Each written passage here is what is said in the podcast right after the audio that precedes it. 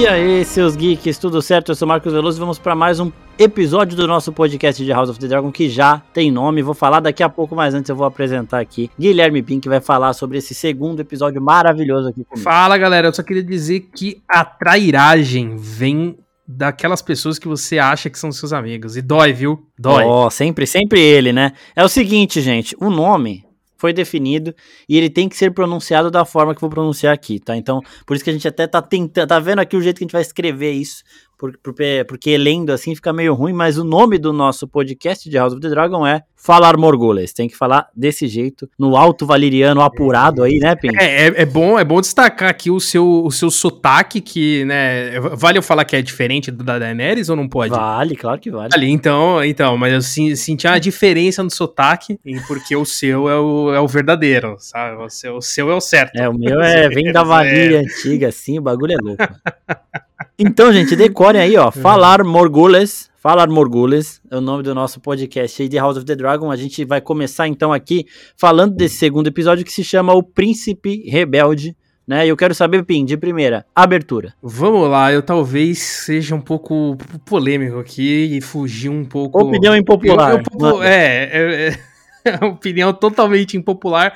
Porque assim, eu achei, pô, é uma nostalgia do cacete, assim, você voltar a escutar essa trilha de domingo assistindo série do, do universo de Game of Thrones. A, a abertura em si, né, a, a, o, o, visual, eu achei incrível porque foi uma adaptação do que a gente teve em Game of Thrones com o contexto daqui, né, e com aquela riqueza dos detalhes que a gente já tinha na abertura de Game of Thrones, né, que mudava um pouco os mapas dependendo do, do contexto da história, cada local do mapa tinha as características daquele lugar e daquelas famílias, e é a mesma coisa que a gente tem aqui aqui com essa riqueza.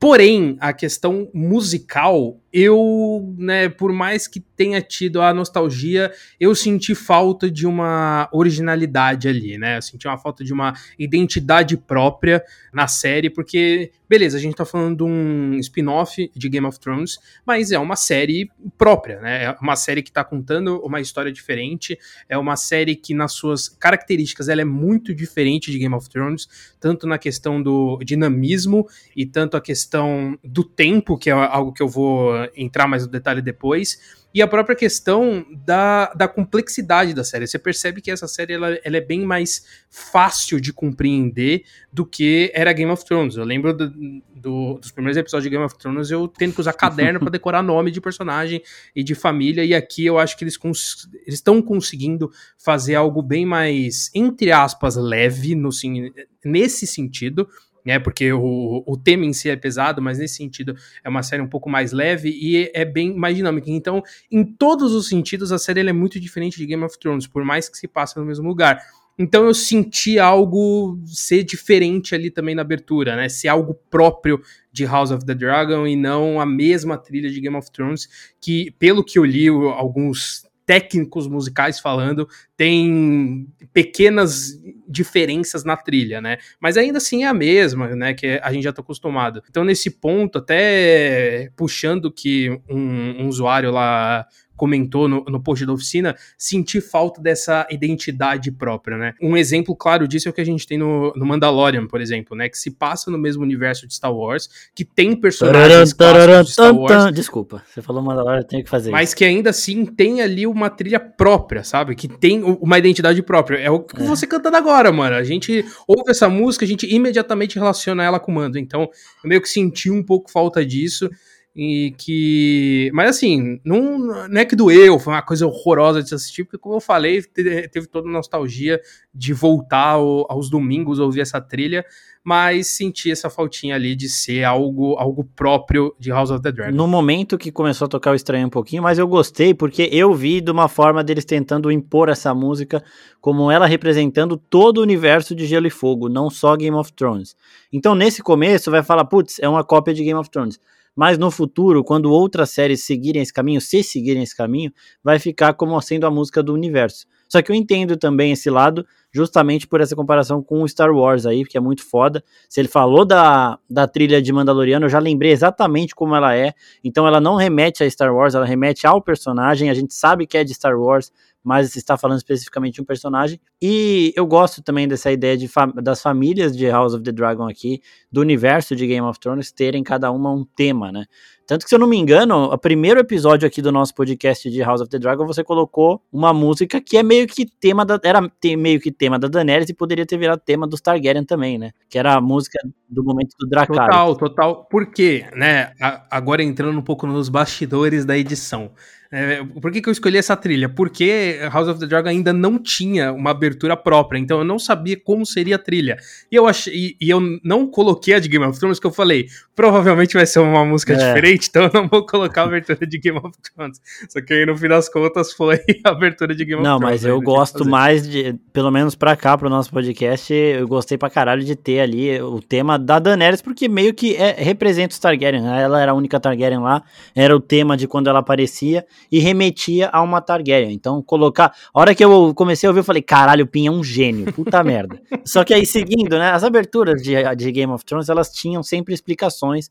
Era muito foda. Como a gente via. Eu lembro muito de, de Winterfell. Quando os Bolton estavam em Winterfell, a gente tinha o símbolo dos Bolton em cima do castelo, quando o, a abertura começava. Quando eram os Stark, a gente tinha o símbolo dos Stark. É, depois da guerra de Winterfell, o Winterfell aparecia na abertura pegando fogo. No momento em que o gelo estava chegando em King's Landing, King's Landing aparecia na abertura congelado. Então, a, a, abertura sempre muda de Game of Thrones, ela sempre muda episódio por episódio, e ela conta a história do que a gente vai ver no episódio. Então, quando a gente ia para Essos ver a Daenerys, tinha o mapa de Essos aparecendo na abertura. Quando não tinha e a Daenerys estava em Essos, a gente já sabia que ela não ia aparecer no episódio. Né? Então tinha tudo isso. É, era uma riqueza de detalhes muito grande, e essa riqueza ela volta para cá de um jeito diferente. Então, de novo, eu acho que a identidade vai ser mais nessa a técnica é a mesma, os cuidados nos detalhes são os mesmos, só que a história que a abertura conta é diferente. Essa abertura ela conta a história dos Targaryen e o sangue que passa correndo ali é o sangue que acompanha eles por onde eles vão.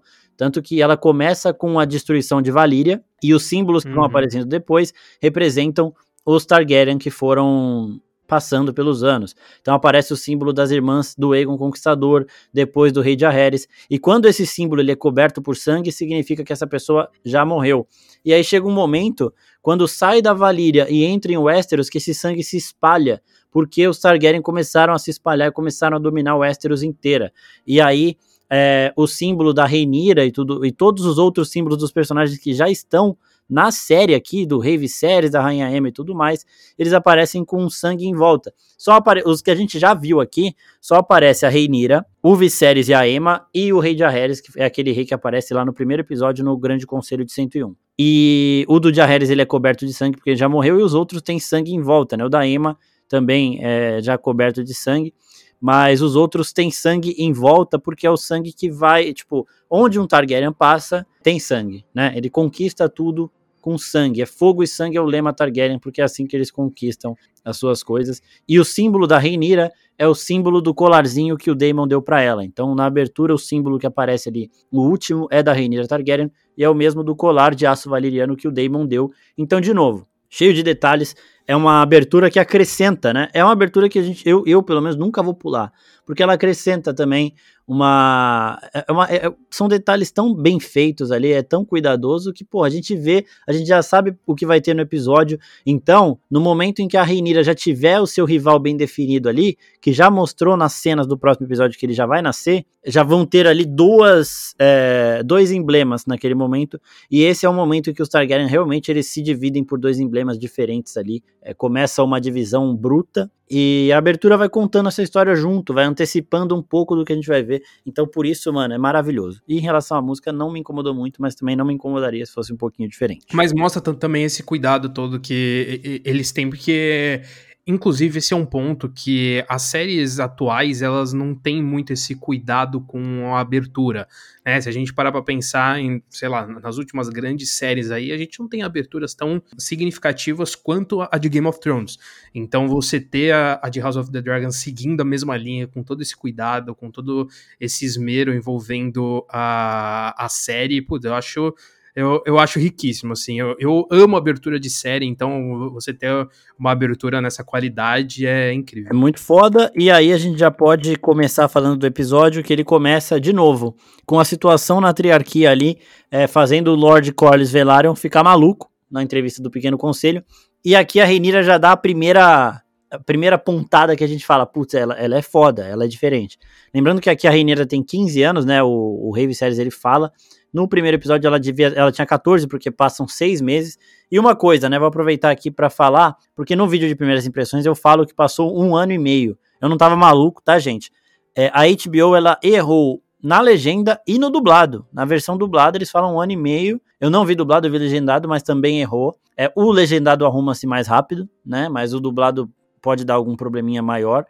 É, então eu fui ver de novo aqui, ele já estava arrumado com seis meses ali no legendado. E por isso que eu falei um ano e seis, um ano e meio ali, porque era o que estava na legenda, né?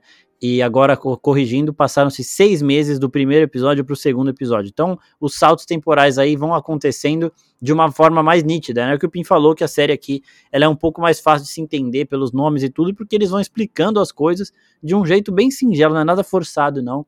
Então ele, ah, é uhum. é seis meses que eu perdi a sua mãe, não consigo me adaptar e tudo mais, então eles vão dando essas pistas aí na trama, só para avisar que tava esse errinho aí na HBO mesmo, e agora já, já tá sendo ajeitado. Na versão dublada eu não sei como eles vão fazer, mas na legendada já acertou. Já. Não, e puxando esse ponto aí que você comentou do, dos seis meses, é um, um pouco do que, eu, do que eu comentei lá no começo dessa questão do tempo, né? Como essa série, ela, ela trabalha o tempo diferente de, do que é em Game of Thrones. Eu lembro que no começo a gente tinha todo o drama dos corvos, né? Do, no sentido de que você manda uma mensagem de um lugar para outro e passavam-se cinco, seis episódios para essa mensagem chegar pro personagem, porque existia todo esse peso da distância. Inclusive, foi uma das críticas que muita gente teve nas últimas temporadas, que isso virou várzea, né? É, todo mundo ia de, de uma cidade para outra no, no mesmo episódio, né? E ali é um problema, porque se a série ela estabelece que o tempo é fundamental para a história caminhar, né? Que é um, uma história que tem uma narrativa um pouco mais lenta, o, os personagens vão para outros lugares e o tempo de chegada é o tempo de, entre aspas, a vida real, você, quando você muda isso drasticamente, acaba destacando mais. No momento em que House of the Dragon estabelece que isso vai ter desde o começo, aí então isso, fica bem mais livre, né? Então o episódio ele já começa com esse detalhe. Depois, quando o Otto vai para Dragonstone, tipo, é coisa de uma cena, tá ligado? Ele fala: Não, eu vou pra Dragonstone e na cena seguinte ele já tá lá. Né? Então você já determina que as coisas vão acontecer mais rápido e que é, essa questão da distância não vai ser algo que eles vão focar de fato ali, né? Não vai ser algo fundamental. E isso é um ponto que diferencia muito de Game of Thrones, mas que aqui funciona melhor, né? Porque estabelece esse dinamismo que o, o primeiro episódio já tinha mostrado e que eles vão trabalhar da, daqui para frente. É, porque é isso que você tá falando, só para dar um exemplo, o Lord Varys, na, última, na penúltima temporada de Game of Thrones, ele estava em Essos com a Daenerys. Ele vai para Westeros fazer aliança com os Tyrell e os Martell. E do nada, quando a Daenerys está indo para Westeros, ele tá no navio dela. Tipo, não faz nem sentido, porque se ela tava indo pra Westeros, que é onde ele já tava, ele não vai voltar pra ir de novo, tá ligado? E ele tá lá no navio, então não sei se foi erro de continuidade, até porque nas últimas duas temporadas aqueles dois cuzão lá, eles já estavam de saco cheio, não estavam nem prestando atenção em nada. Tava largado, né? Ah, eu quero acabar essa porra pra fazer. Eles tinham um contrato para fazer filme de Star Wars, perderam o contrato para largar a mão de ser, né? Pra ficar ligeiro. E aí, mano, eles, eles fizeram tudo nas coxas, então tem coisa que não se explica e realmente, pela série ter começado num ritmo mais lento e ter acelerado depois, causou estranheza. Agora aqui eles já estão acelerando desde o começo, explicando esses saltos aí, então fica muito bom. E a Reinira já deu uma que eu falei agora dos Tyrell, de rainha Olena Tyrell, né? Aquela senhorinha lá, que era fodona de Game of Thrones, porque ela fala, basicamente, porra, pai, a gente tem montadores de dragão. Isso eu achei muito foda, porque ela fala assim: nós temos montadores de dragão, nos mande pra lá. Tipo, ela fala, ela, ela se inclui na parada né? Ela é uma rainha, ela é uma princesa herdeira, não precisaria ir, mas ela quer ir para a treta lá da triarquia para ajudar Corlys Velaryon lá, porque é uma rota comercial ali de navios e tudo mais que eles estão perdendo, e ele precisa ganhar porque deriva a marca, que é a casa dos Velaryon, né? É a região ali, o castelo dos Velaryon, igual Pedra do Dragão é o castelo dos Targaryen, ela vai sofrer muito, vai ficar pobre, e os Velaryon eles são os mais ricos do trono, do, do reino, então eles precisam de dinheiro. E ela já, mano, você tem guerreiros de dragão, mande-nos resolver essa guerra. Eu falei, caralho, você é foda, mina. Você é foda. E ela tinha 15 anos só aí, tá? Não, e ali você já percebe como, tipo assim, eu sentia a Rainha ali como um jogador que ele tá no banco de reserva, aí o técnico coloca ele para jogar, ele faz um gol e no jogo seguinte ele já quer ser titular. Tipo, já chegou falando assim: eu vou. Eu consigo resolver toda essa porra. Porque até então, no primeiro episódio, em nenhum momento ela interfere na discussão ali do. Tava ela tava, quieta, tava quietinha, né? Serviu os copos e tudo mais, ela quietinha. Agora, irmão, já sou herdeira dessa porra. Então, vou dar minha opinião aqui. Vou falar que eu vou resolver as paradas. Então, já, já vai demonstrando um pouco mais da, da personagem e com todo sentido, né? Porque ali ela já ganha uma confiança, ela vê que o, o pai dela já olha para ela diferente, com um destaque maior, então ela já se coloca no, no patamar onde ela foi colocada. Então, ela se dá esse destaque faz todo sentido. E, pessoal, vocês mandaram perguntas, tá? daqui a pouco a gente vai falar das perguntas aqui, mas isso da Reinira vai voltar à tona, esse, esse destaque que ela se coloca, numa conversa que ela tem com a Rhaenys depois, que é a rainha que nunca foi, Exato. né? A gente vai falar disso daqui a pouco. Mas aqui, né, aí a galera lá do conselho que ainda tem um olho meio torto com a Reinira por ela ser mulher, por ela ser muito jovem, fala, ó, vai lá escolher o cavaleiro novo aí, porque o Lorde Comandante morreu, precisa de um novo. E aí lá também ela chega e ela se impõe de novo com o Otto. E o que eu gosto, o que eu tô gostando do Otto também, tipo, ele é o cuzão que, que fez a filha lá. Ele, ele manipulou, tá? Assisti de novo. Eu vi que ela não tinha nenhuma segunda intenção antes dele mandar ela ir pra lá. Não, não que ela não seja uma cobrinha, porque ela é, tá? Mas ela foi manipulada pelo pai ali naquele momento. Só que o que é legal é que ele é um puta de, uma, de um mão do rei bom, tá ligado? Tipo, os conselhos que ele dá pro rei Viserys são conselhos bons. Quando a Reinira tá lá no momento de escolher o novo Lorde, o novo guarda aí da Guarda Real, ele também dá conselhos bons, porque é sempre bom você ter uma casa aliada ali, é, como os seus os seus protetores, né? É, seria mais ou menos como se fosse um refém também. A casa não vai se virar contra a coroa se tem um deles ali servindo o rei, né? É, que é o caso do Jaime Lannister com os Lannister lá em Game of Thrones também. E aí a Reinira vai para um outro caminho que também está correto, né? E aí ele fica meio que, caralho, essa mina é foda, né? Só que ele fica meio puto porque ele é muito orgulhoso. Só que todas as decisões dele como mão do rei, elas são boas. Ele protege realmente o rei. E ele tá fazendo ali o seu pé de meia pro futuro. Mas enquanto o rei Viserys continua, ele vai sendo um bom mão do rei e aquele negócio, de novo, vou voltar nisso toda hora. Não tem personagem 100% bom e 100% mal aqui. A hora que a Reinira começar a fazer as merdas dela, eu vou passar pano, mas ela vai fazer umas merdas também. Já tô avisando agora. justo, justo. Obviamente ela ia escolher o Sir Crispin Cole, né? Brincadeira, gente, é Christian, eu sei, eu tô zoando aqui com o bagulho que o Damon falou, mas ela escolhe o cara porque ele era um guerreiro, ele já viu guerra mesmo, os outros eram cavaleiros ali de justa e tudo mais, e aí a gente já segue a Reinira pra Alicent de novo, né, ela lá na, aí é a parada que eu tinha falado no outro episódio, são seis meses dela já com o rei, o rei já vai se sentindo cada vez mais confortável com ela, e aqui ela já vai fazendo aquela de amiga, né? Ai, você vai casar com outra pessoa, ela vai ser uma ótima esposa. Ela vai cuidar de você do jeito que eu cuido. Ai, caralho. A voz do deboche, a voz do deboche. É. Assim, no momento em que você já sente uma liberdade de deixar a pessoa encostar nos seus action figure, é porque é. o contato ali, ele já tá, ele já tá antigo, sabe? Você já sente uma confiança muito grande.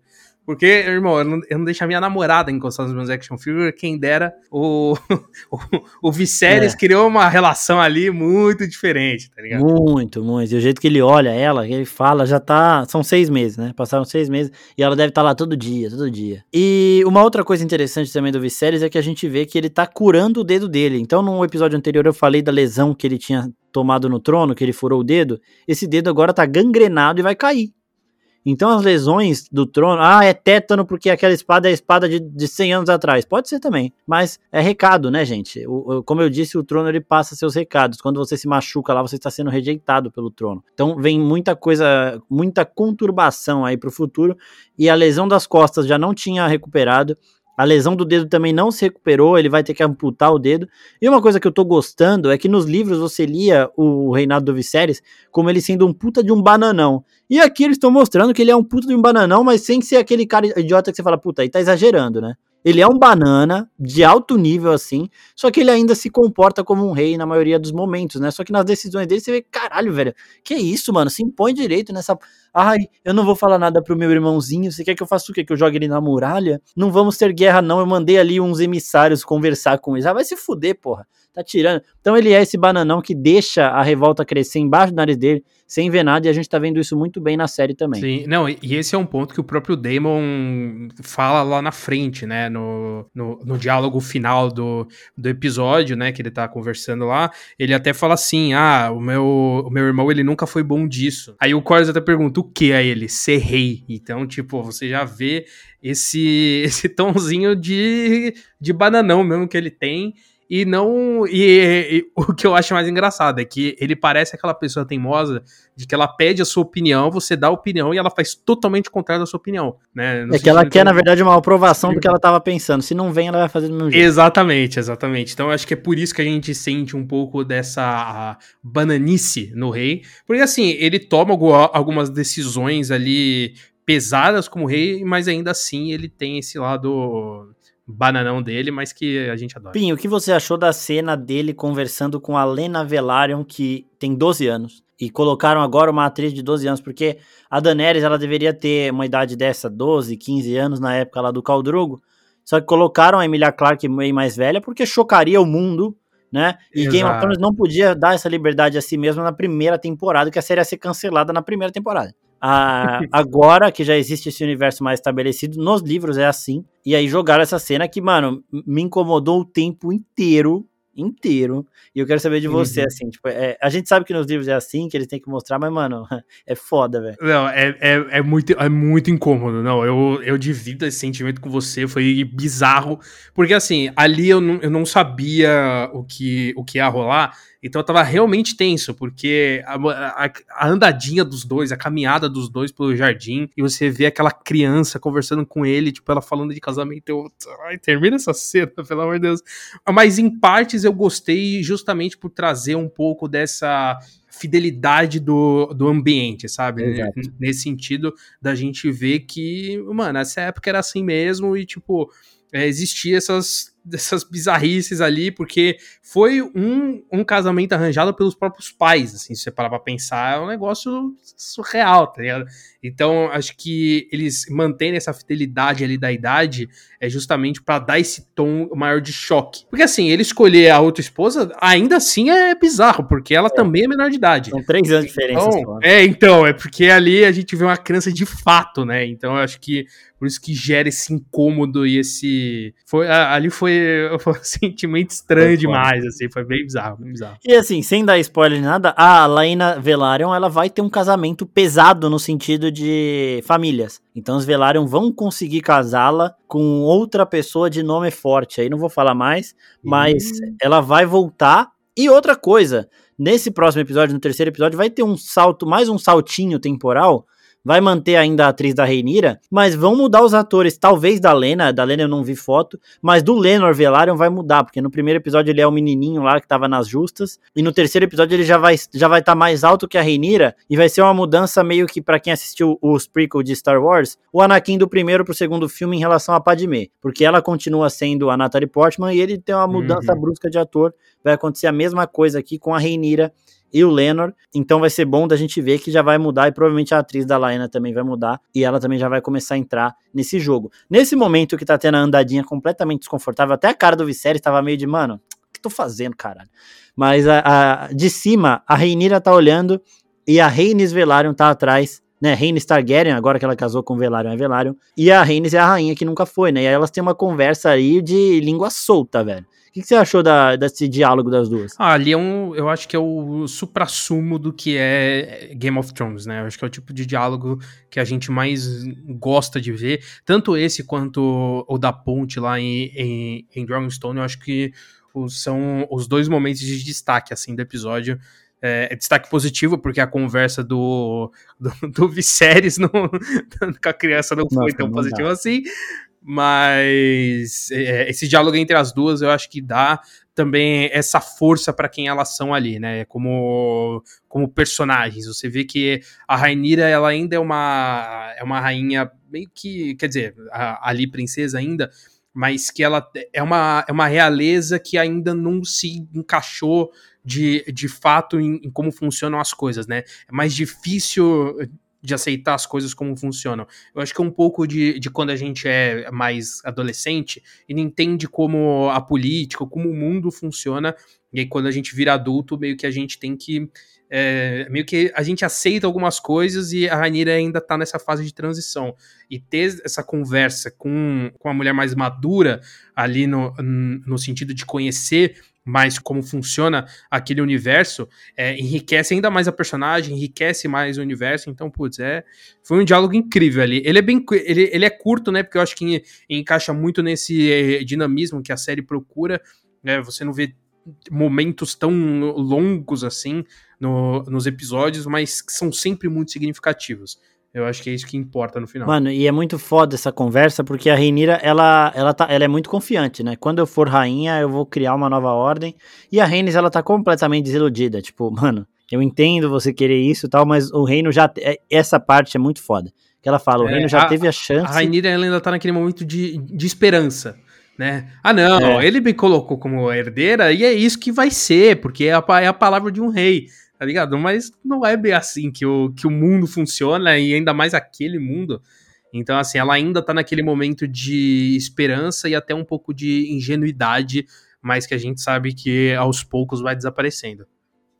É, no episódio anterior do nosso podcast, eu falei que a Reineira estava um passo à frente da Rhaenys porque ela chegou a ser declarada a herdeira e o, os, os lords chegaram a se ajoelhar, né, e jurar tudo isso. Mas eu também falei que eles juram ali baseado um pouquinho no, na ordem do rei, né? O rei estava mandando eles jurarem, então tinham alguns ali juramentos muito a contragosto. E voltando aqui, é, isso volta na conversa, né? Porque a Rainira fala: é, diferente de você, os lords se ajoelharam para mim já e me declararam como a herdeira. E aí a Rhaenys responde: mas porque o seu pai estava mandando. Né? Uhum. E a Rhaenyra já muda um pouquinho de feição, mas as aspas que a Rhaenyra fala pra Rhaenys eu achei muito foda. Eles não rejeitaram uma mulher no trono, eles rejeitaram você rainha que nunca foi. Isso foi foda. Porque na visão da Reinira, ela, se ela conseguir se impor, ela vai ser aceita pelo reino. Ela vai ser aceita pelos lords. E é isso que a gente vê ela tentando fazer o episódio inteiro. Ela está tentando se impor e ela está conseguindo, porque todas as decisões dela aqui são muito assertivas. Na hora que ela vai intervir contra o Daemon, na hora que ela fala, dá o conselho pro rei, todos os momentos que ela aparece, até nessa conversa com a Rhaenys, que é uma pessoa muito mais experiente, você fala, caralho, ela sabe o que ela tá fazendo. Ela ainda é criança, ela ainda vai amadurecer, mas ela sabe, nesse momento agora, ela sabe o que ela tá fazendo. Exato. Eu, eu sei que é uma comparação meio escrota, assim, porque são personagens completamente diferentes, em tempos diferentes, mas relembrando um pouco da, da jornada da Daenerys, a, Daenerys, ela tinha ah, lá no começo uma inocência muito maior do que a Rainira, e com o tempo ela foi amadurecendo. A Rainira, eu acho que ela já é madura num ponto, mas ainda com essa inocência de como as coisas funcionam, né? E, de, e, com o tempo a gente, entendo eu, a gente vai ver ela amadurecendo nesse sentido também, mas a gente já percebe essa imponência que ela tem ali, né? De se, de se colocar na frente e de, de querer resolver as coisas com poder, né? Ela demonstra poder. Então, até mesmo quando ela, ela só serve ali o, o conselho, ela já é uma, uma presença significativa ali. Lógico que ela se destaca, porque, pô, são cinco homens e uma mulher, mas ainda assim ela já demonstra essa imponência em relação àqueles personagens, mesmo sendo nova, né?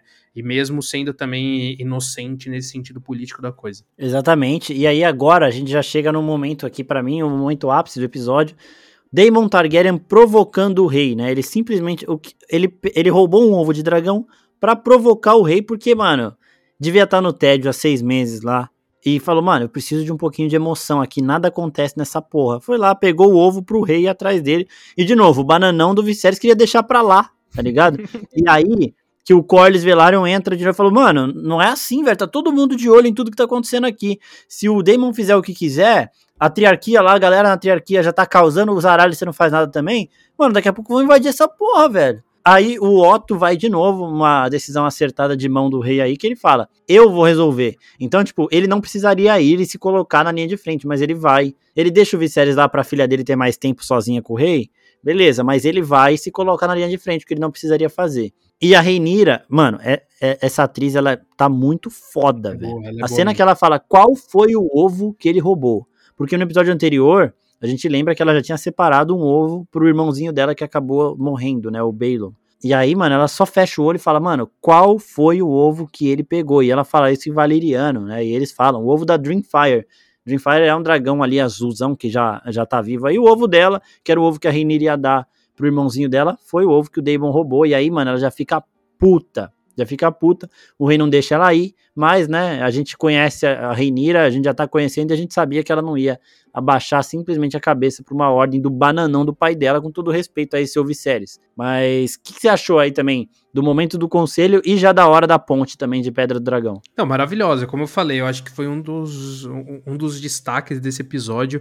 Primeiro, porque existe essa construção do conflito, que eu acho incrível, assim, porque são coisas que, que acontecem do nada. E, tipo, é assim que acontece mesmo. Tipo, eu, eu imagino o Damon lá em, em Dragonstone realmente nesse tédio.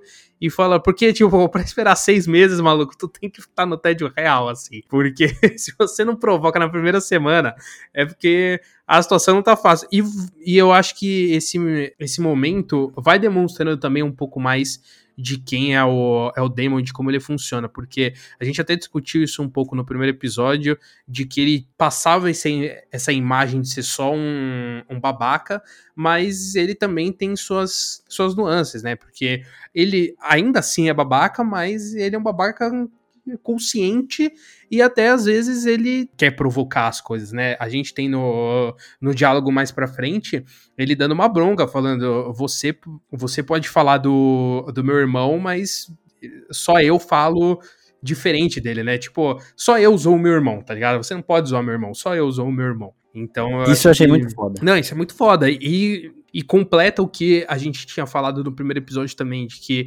ele é um personagem que ele tá ali, ele é provocador, mas ele também ele se importa com a família. Nesse momento foi puramente para chamar uma atenção ali, justamente, ou, ou, ou seja, pelo TED, ou seja, só para ganhar um destaque ali, para ele querer aparecer, mas é tudo com, entre aspas, boas intenções. Eu sei que é, é, é uma boa intenção para ele, mas é, é também uma provocativa ao extremo, porque ali ele poderia causar uma chacina ali em cima da ponte, mas quando a Rainira chega, tem a- toda a imponência dela, mas ele também tem todo o respeito. Eu acho que se fosse o, o próprio Viserys ali na ponte, ele já entregaria o ovo também. Mas como foi o Otto, então au- aumentou as chances dele ali.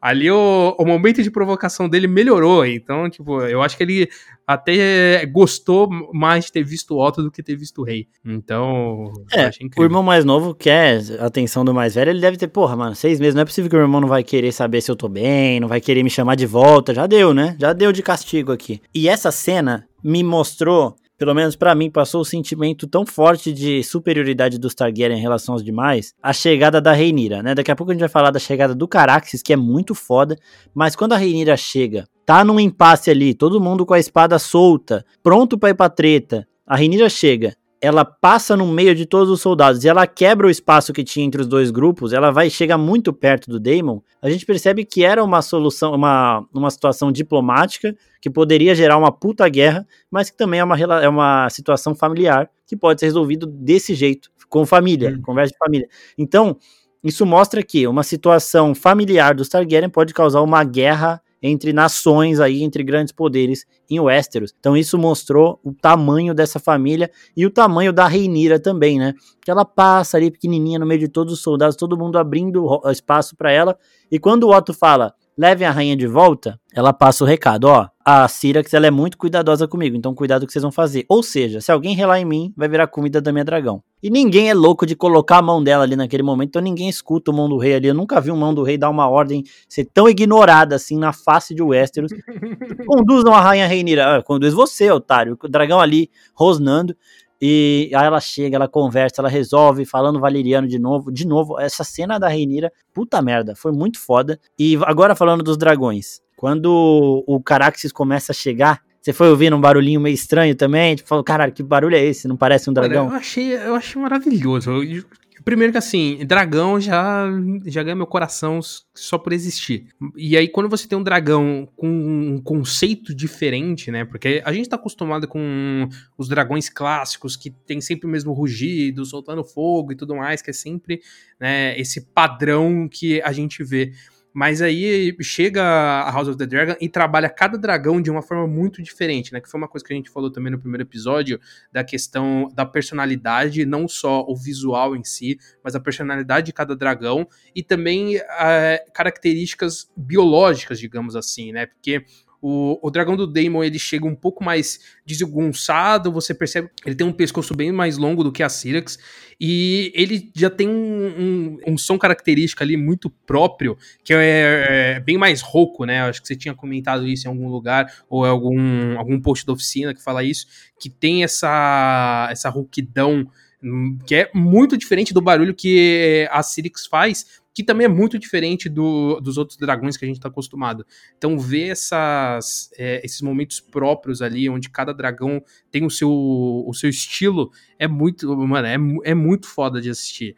Assim, e só voltando um pouquinho na, no momento em que a Circus aparece, aquela construção de cena é simplesmente absurda, porque vai mostrando as nuvens assim, e aí de repente você vê um, um, levantar assim, como se fosse uma onda chegando, e aí a Sirix aparece, e, pô, é uma cena linda demais, é, linda. é muito linda. E assim, os dragões aqui, eles vão ser mais é, diferenciáveis aí, né? Cada um vai ter as suas características, só que o Carax, o Caraxes, entre todos eles, ele nasceu completamente diferente. Então, é uma composição física muito estranha. Perguntaram até, daqui a pouco a gente vai ler as perguntas, já vou falar o nome da pessoa que perguntou, se é cego, né? E eu, se eu não me engano, no livro eles falam sim que o Caraxer tem problema em um olho. Aparentemente o olho direito dele ali é totalmente branco, mas não sei se ele é cego de um olho não, mas eu, eu lembro de alguma coisa assim dos livros. E o rugido dele não sai, não sai. É, nem isso ele consegue. Só que, mano, na treta, o bichão é maluco, velho. É completamente louco e é o mais foda de todos na, na porrada, tá ligado? Não, ele precisa é... só da presença, né? Você percebe quando, quando ele dá aquela andadinha que todo mundo fica escutando, os malucos já fecham o cu de uma forma absurda. Falando, mano, porque esse, esse dragão ele pode a qualquer momento. Um levantar de dedo do Daemon, a gente já era. Tipo, uhum. acabou. Então, eu acho que essa imponência que o, os dragões passam é uma coisa linda. Eu acho, eu acho um bicho incrível, mano. Eu acho o é dragão um bagulho muito foda. E assim, uma curiosidade também é que o, o Sapotnik, né, que é o showrunner da série, ele quis que a, que a Syrax passasse uma, um aspecto de águia, né, de uma ave de rapina, assim. Então, por isso que o formato da cabeça dela é um pouco diferente e lembra até uma águia. Isso é bem legal. E, mano, o Caraxes, ele, ele é foda realmente, só que ele não conseguiria fazer uma coisa que a Syrax fez nessa cena, que é pousar daquele jeito, com aquela calma, naquela ponte fina, né? Então, de novo, mais uma diferença entre os dragões aí. O Syrax, como você mesmo falou no outro episódio, é impossível voar nele. Tem que ser o Daemon ali para segurar, porque, mano, ele sai rodando, o, o Caraxes, ele sai rodando, ele sai chacoalhando, se você não tá seguro ali, você cai. A Syrax, ela é diferente, né? Ela é mais Total. Fina, ela, ela é, é, um dragão nobre, né? Você percebe é. que ela é nobre. Que ela, ela pousa suave, ela, ela voa, mano, o, voo, voar dela, que bagulho absurdo, mano. Faz uma graça pro Caraxes ainda, que eles são romancinho, né? É, então, ela chega, dá uma provocada, né? É. Daquele levantar de asa e. Mas ele ficou pousa... felizinho ali. Ah, lógico. Os né? gritinhos dele ali não era de raiva, não. Ficou felizinho. E, mano, ela pousa, ela baixa ali do jeito pra Renira descer. A Renira dá uma chacoalhada para mostrar que também não é uma pluma, né? Ela não tá numa nuvem. Mas, mano, essa cena é maravilhosa. E ela desce com toda a imponência dela. E ela ainda. Fa... Nossa, essa fala foi foda, velho. Cuidado com o que vocês vão fazer comigo, porque a Syrax ela é muito cuidadosa, né? Nossa, achei do caralho. E o melhor dessa cena também é muito bom, são as caras do Christian Cole, porque ele é novo ali.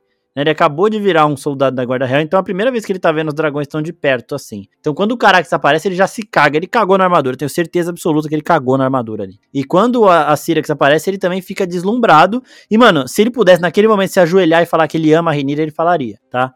Porque, mano, ali ele tava, meu Deus do céu, o que, que é essa mulher, o que, que é esse dragão, o que, que tá acontecendo aqui? Tava completamente apaixonado. Coisas mudam, né, na, na história de Game of Thrones, mas neste momento aí, ele está apaixonado pela Renira. E, e aí né, a gente tem uma conversinha muito engraçada do Damon com o Kristen Cole, que o Damon vai lá, em toda a sua infantilidade, né, igual políticos brasileiros até fazem em alguns momentos, e erra o nome de propósito, né? Ele, ah, você é o Sir Crispin, né? E aí ele, não, não, Sir Christian, e o Christian Cole mantém ali a, a ordem, né? Ele fala, eu sou o Christian Cole, meu príncipe, né? Todo respeitoso. Talvez meu príncipe se lembre de quando eu te derrubei do seu cavalo. E aí o Damon, mano, fica muito sem resposta, eu achei muito foda isso, velho. E isso me lembrou uma cena de Game of Thrones, né? Vou até colocar o paralelo na oficina, talvez já esteja até postado quando esse episódio for ao ar aqui, que é do Jon Snow com o Ramsay Bolton. Não estou comparando o Daemon com o Ramsay Bolton, pelo amor de Deus. o Ramsay não serve nem para lamber o pé do Daemon Targaryen. Mas quando o Jon Snow tá lá com o, o Ramsay falando da Guerra dos Bastardos, e ele fala, né? Vamos resolver isso no mano a mano, e, e o, o Ramsay recusa, e o Jon fala: Seus homens vão lutar por você quando souberem que você não lutaria por eles?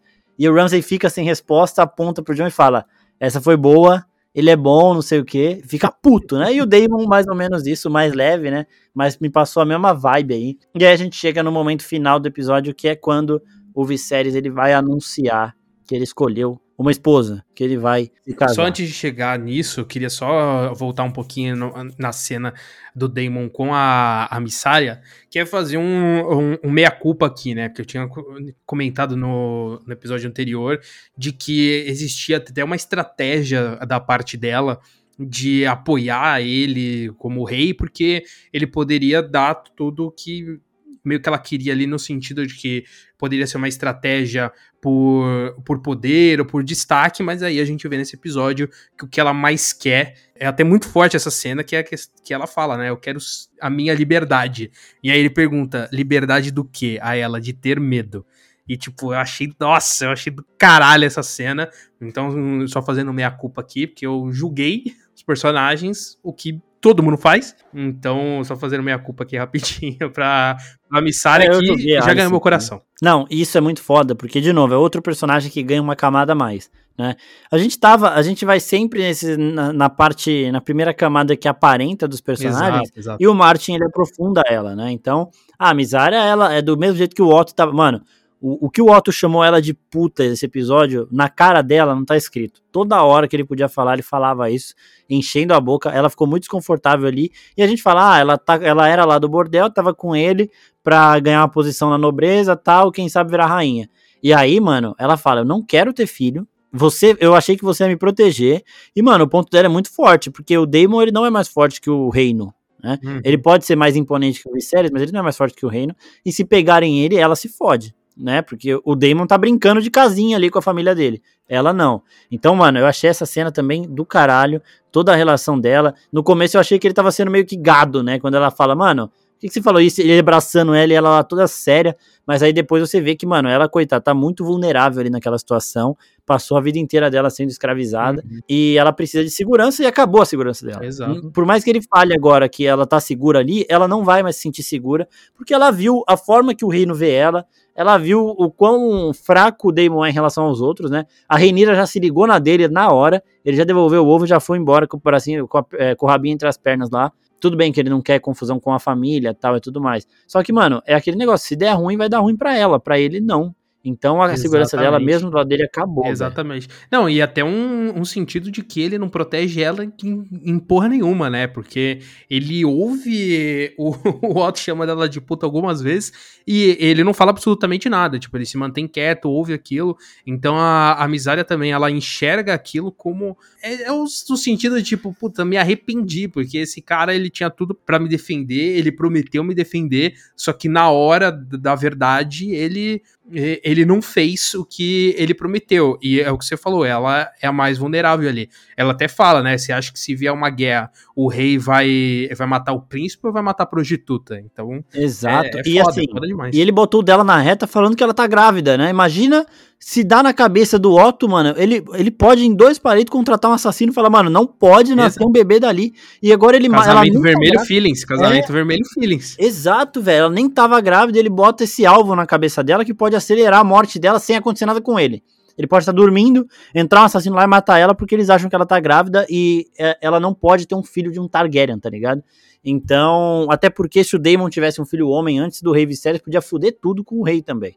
Então, mano, ele meteu um alvo tão grande na cabeça dela, sem perceber, porque ele é infantil, e esse é o momento que ela dá a chamada nele. Eu falei, caralho, todos os momentos. Tem umas falas aí, uns diálogos que vão me surpreendendo em relação aos personagens que eu falo, caralho, que foda. Não, é, é, é, muito foda, porque isso entra no que a gente tava comentando, de que, ah, são diálogos simples e tudo mais, porque trazem essa simplicidade do universo e facilita o, o, entendimento, mas não são diálogos burros, são diálogos muito bem pensados, estruturados. Eles são menos complexos do que a gente vê em, em, Game of Thrones, no sentido de nome, no sentido de termo e tudo mais, né? Que são nomes mais difíceis ali de entender. Eu acho que justamente aqui, primeiro, porque a gente já tá acostumado com esse universo, mas segundo, porque eles escolheram essa estratégia.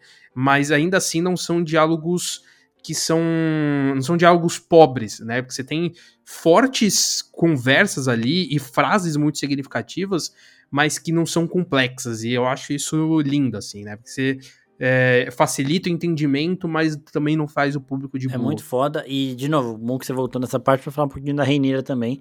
Porque, mano, ela foi na resenha com ele e já se ligou, né? Ah, você vai ter um filho? E a Misária, ela entende valeriano, tá? Ela sabia tudo que eles estavam falando ali. Ah, você vai ter um filho? Ela, ela tá grávida? e ela tá grávida porra nenhuma, então a, a Reineira também já deixou o Damon completamente sem ação, porque ele é um moleque infantil. Ele tá brincando ali. E ela não né? Até porque ele pegou o ovo que seria do irmão dela, um ovo que ela escolheu, o ovo da Dreamfire, que provavelmente daquele ovo vai sair o Sunfire, né? Que vai cair com o irmão dela, né? O meio irmão dela que vai nascer da Alicent. Então, vendo por esse lado, era melhor ter deixado com o Damon também, tá? Mas aí é outra história. Agora, chegando aqui na parte do anúncio do rei, o que, que você achou da cena? Cara, então, eu tava até conversando com, com a Gabi hoje, que eu, eu falei, putz, eu acho que eu tinha, eu acho que eu dormi assistindo o episódio porque eu achei uma, uma virada brusca demais. Assim, eu não achei ruim, mas eu achei brusca no sentido de que a gente, um, um, momento antes, tem ele conversando com um, do, um dos consultores dele ali, né? Do, é o Strong, o mestre da moeda. Isso. De que ele até pergunta, né? Putz, que, que você acha que eu devo fazer? Ele, casa com a, casa com a criança, você vai é. ter, né, toda a questão de mercado, toda a questão política. E aí, na cena do, do anúncio, eu até estranhei, é porque assim, a gente já sabia, né, porque a gente acompanha trailer e tudo mais, então a gente tinha consciência do que ia acontecer ali, mas eu estranhei muito ela ter participado daquele conselho, eu porque também. em nenhum momento ela tinha é, é, ela tinha tipo participado. Aí, exatamente naquele ela entrou na sala, eu falei, puta, eu, eu devo ter dormido, porque, sei lá, acontece algum, alguma coisa para justificar ela ali. Mas não, simplesmente ela, ela tá ali, e aí, sei lá, acho que na cabeça de alguém que não sabe o que vai acontecer, deve ter estranhado, né? Mas até conversando também com, com a Gabi, ela trouxe um ponto que fez todo sentido, de que agora que a Rainha já tem uma, uma alta escala, né, já que ela é herdeira, talvez a, a própria Rainha enxergou a Alicent como a, meio que a nova ajudante, sabe, para uhum. servir a mesa, porque eu assim, eu estranhei a Rainira não estranhar, né? Sim. Porque, tipo assim, pô, as, que, que minha amiga tá fazendo aqui, sendo que ela nunca participou dessa porra, nunca me ajudou em nada. Mas então a Gabi ela trouxe esse ponto que me fez mudar um pouco o pensamento em relação a isso. Mas ainda assim eu achei que faltou um pouco de contexto ali, mas aquele momento foi bem, bem chocante nesse sentido que você vê toda a reação de todo mundo é, é maravilhoso, que até, até então o Viserys estava assim, e aí, eu caso com quem? Aí todo mundo, vai, vai na criança, vai na criança, que é melhor para você, Aí ele quer saber? Foda-se todo mundo, vou seguir meu coração, vou casar com a melhor amiga da minha filha, e é isso aí. oh, antes, é, não, antes de eu continuar essa cena rapidinho, eu só queria falar que é muito foda você ser chamado de engorda caranguejo, tá? É, é, é Puta é, que é um belo de um termo, hein? Assim, se você, se você é um assassino psicopata que coloca corpos de, de navegantes pra, pra caranguejo se alimentar, é um puta nome legal. Puta nome Não legal. é um, um, apelido que eu gostaria de receber no meu dia a dia, mas eu concordo com você que é um, é, é um apelido forte, assim, é um nome forte. E aí, agora vamos para as reações no momento da revelação. Né? Primeiro o Corlys Velaryon caindo do saltinho dele, porque ele já tinha tomado uma que o Otto falou, ó, não é porque você está na mesa com o rei que você é igual a ele, baixa sua bola. E ele não baixou a bola porque os Velaryon são os mais ricos do reino e tudo mais, então ele acha que ele pode tudo ali. E aí ele já começa o sorrisinho dele quando o rei fala que vai casar de novo, e a hora que o rei fala, é, as interpretações são foda são fodas. A hora que o rei fala, vou casar com a Alicent, a cara que o Corlys faz, o, o tom dele, ele, isso é um absurdo. Ele nem esconde, né? ele tentou, ele tinha tentado jogar o filho dele para ser herdeiro, ele tinha tentado jogar é, primeiro o Daemon lá, beleza, aí depois ele foi forte no filho, depois tentou casar a filha com o rei, não deu. Mano, ele ficou puto, isso é um absurdo. Se ele pudesse, ele ia pra cima do rei ali. E aí o Viserys consegue milagrosamente se impor, né? Ele fala, eu sou seu rei. Ele fala, o, o Corlys, né? Ah, eu sou da família dos caralho, vim da Valíria também. Eu sou seu rei. Foda-se, né? E aí o Corlys já dá uma é, mansada, é, sabe? Essa cena é muito Só que, mano, a mudança de feição da Reinira, por isso que eu falo que essa atriz ela é foda, mano. A mudança de feição da Reinira é do caralho, porque é, é toda decepção, porque ela tava com a Alicent há pouco tempo atrás. A Alicent falando com ela, dando conselho, e ela entendendo tudo, né?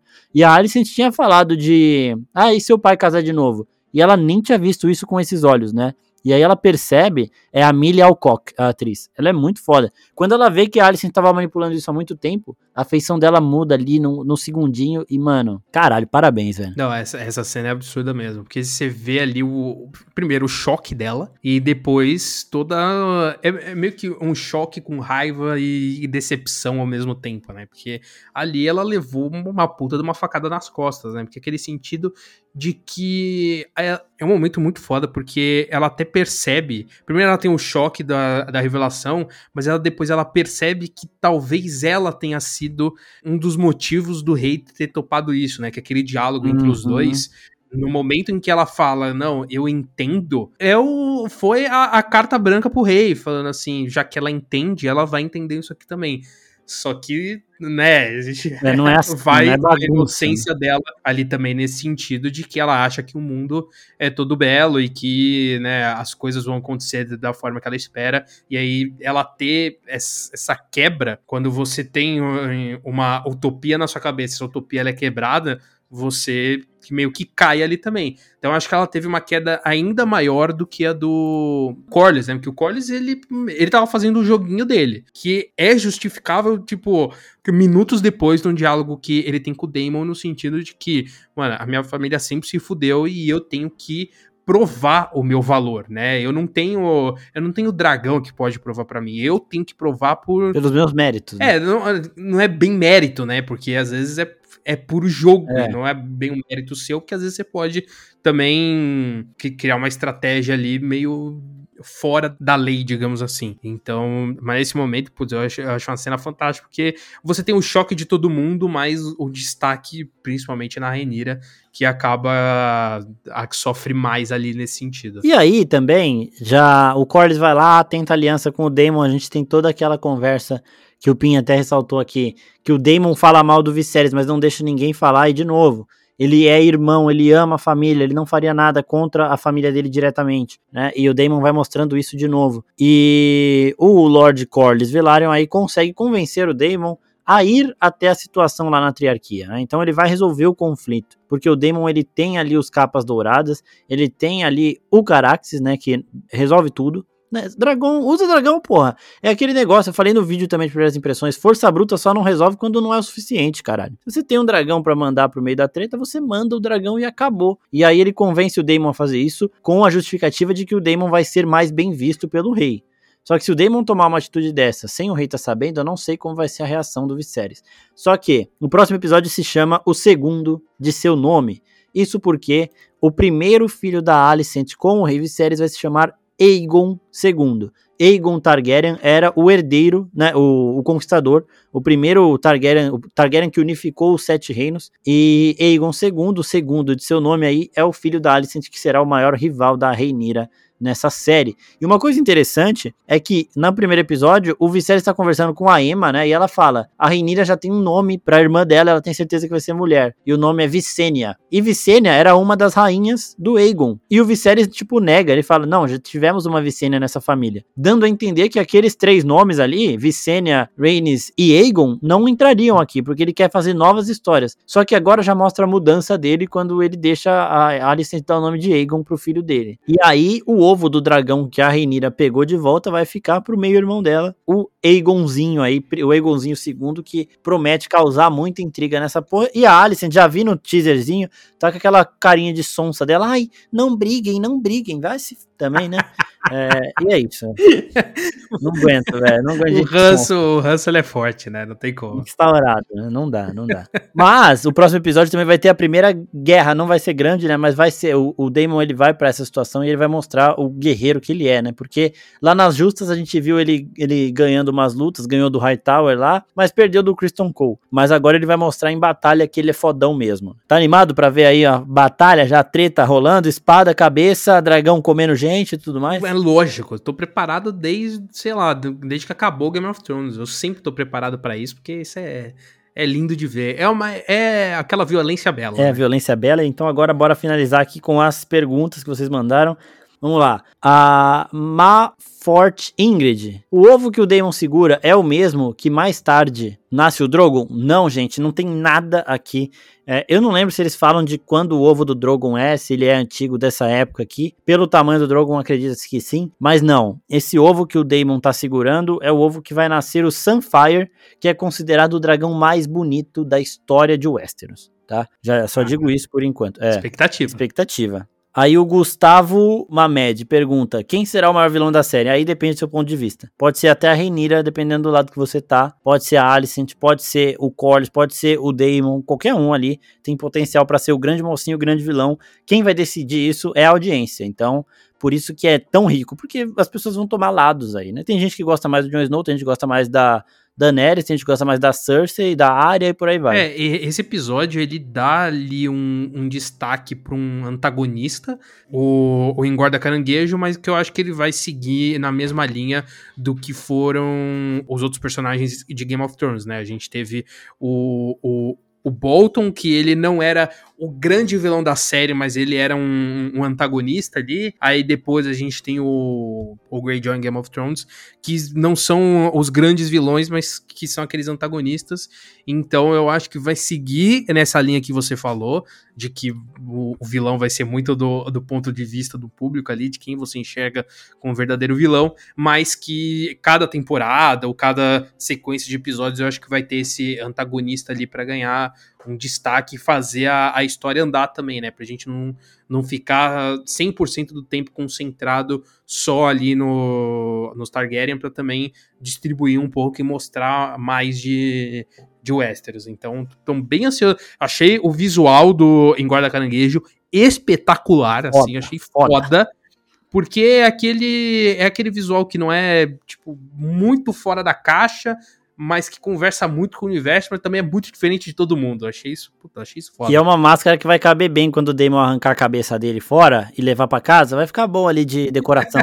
aquela máscara. Não, pra, pra cosplay assim, puta, eu tô bem, tô bem ansioso. Nossa, tô bem ansioso vai ser foda, aí. vai ser foda. Ó, e o Salles Acouto aqui já pergunta, né, o que são aqueles caranguejos? Então, é uma guerra marítima, né, os navais aí, os capitães de seus navios, e o engorda caranguejos usa os caranguejos como forma de tortura. Então ele bota caranguejo para comer gente que não tá morta ainda, né? E o caranguejo vai com aquelas mordidinhas arrancando pedaços, deve ser agoniante. A gente vê a galera lá agonizando ali. E essas guerras são por rotas marítimas de negociação. As cidades livres são de Essos, que é o continente onde a Daenerys começa a ganhar o seu exército, onde ela pega os Imaculados e tudo mais, para depois vir para o Westeros, né? Então, é, as cidades livres de Essos estão financiando esse cara para enfraquecer essa rota, para tomar essa rota, né, tirar poder aí dos Velaryon, que são a família aí do Corlys, para que as cidades livres fiquem mais fortes do que o Westeros, para testar o rei e tudo mais, para quem sabe um dia no futuro invadir e tomar tudo. Porque a galera lá de Essos é extremamente ambiciosa também. É, BNO Bre Castro pergunta: Caraxes é cego? Então, eu acho que ele não tem. Olhando a, a, imagem ali do olho direito dele ali, parece que ele não tem imagem do olho. Eu não lembro, eu vou voltar no livro depois para ver isso, mas eu não lembro se eles citam que ele. Eu sei que ele, mano, ele, ele é totalmente diferente dos outros dragões. As pernas dele nasceram menor do que devia. Ele tem uma terceira asa, né? O, a parte de trás ali dele te, forma basicamente uma terceira asa. O pescoço dele é mais longo. E eu acho que sim, ele não tem a visão de um olho, mas eu não tenho certeza ainda. Má Forte Ingrid pergunta aqui de novo, aqui, ó. Mesmo após um ano e meio, o corte na mão do rei não curou. Seria essa a causa da sua morte? É, como eu disse no começo, a HBO enganou nós, né? Passou um trote aízinho, legendou errado, eram seis meses, mas mesmo assim, um cortezinho, gangrenar um dedo em seis meses, essa não vai ser a causa da morte dele, mas esses cortes que ele sofreu no trono aí vão atrapalhar bem a saúde, né? Ele, nos livros, tá, gente? O Viserys ele não é tão importante assim, todo mundo sabe que ele vai morrer em algum momento. Nos livros ele morre sentado, né? Ele tava brincando ali com o netinho dele, ele morre ali na cadeira. É de velhice, mas eu acho que essas lesões do trono aí, elas vão acabar prejudicando a saúde dele. Tiago C. Júlio, precisa assistir GOT antes de House of the Dragon? Responde aí, Pim. Não, não, acho que não. Claro que não. Só, acho que não. Se assiste é, são, assim, um é, é mais um sentido, assim, de você já se familiarizar com alguns, alguns lugares, alguns conceitos do universo, mas não é tão necessário assim não, porque são séries bem diferentes, né, o que a gente tá comentando aqui, acho que na questão de ritmo, House of the Dragon, acho que ela é um pouco mais fácil de assistir e de começar, né? Game of Thrones, assim, eu acho que ela é uma série bem difícil de você engrenar assim. Lógico que o, o ambiente ele ajuda, mas o começo eu acho ele bem mais mais pesado, né, no, no, sentido de informação e de contexto do que House of the Dragon, mas não precisa assistir uma pra, pra entender a outra, não. Tiago Sejulho aqui, por favor, explique, explique a árvore genealógica dessa família, vou fazer um vídeo pra isso, porque é muita gente. Aí eu faço desde o Aegon até a Daenerys lá, explicadinho, tranquilo. Pô, se for falar E só o nome, né, sem, sem, sem imagem, puta, eu acho muito complicado, gente. É, não é, é, mu- é muito muito nome difícil, é muito nome difícil. É, eu vou tentar fazer de um jeito que fique explicadinho tal, falando dos principais que a gente conhece das séries, pra ver se facilita um pouco. O Paulo H. Vito pergunta: qual temporada será a treta dos irmãos pelo trono? O Aegon vai nascer agora, né? Ele já, no próximo episódio ele já estará ali como um bebezinho. Bebezinho que já deixa a gente meio preocupado. Então, essa treta eu acho que já deve começar nessa temporada. Provavelmente ainda nessa temporada, como vai ter um salto temporal que vai mudar até a atriz da Reinira e da Alicent, né? Então, esses moleque aí, o bebê que tá nascendo agora, vai ter lá os seus 15, 20 anos, é, já dá pra começar. E nós teremos aí Aemond Targaryen chegando, que é o irmão mais novo do Aemon, né? Do Aegon.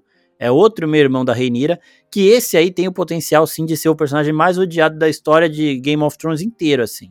Se você botar ele do lado do Joffrey e do Ramsay, você pode odiar mais o Aemon. Aemond e o Caolho, filha da puta. Já vou falar aqui um pouquinho. Daqui a pouco ele chega aí, vocês vão ver melhor.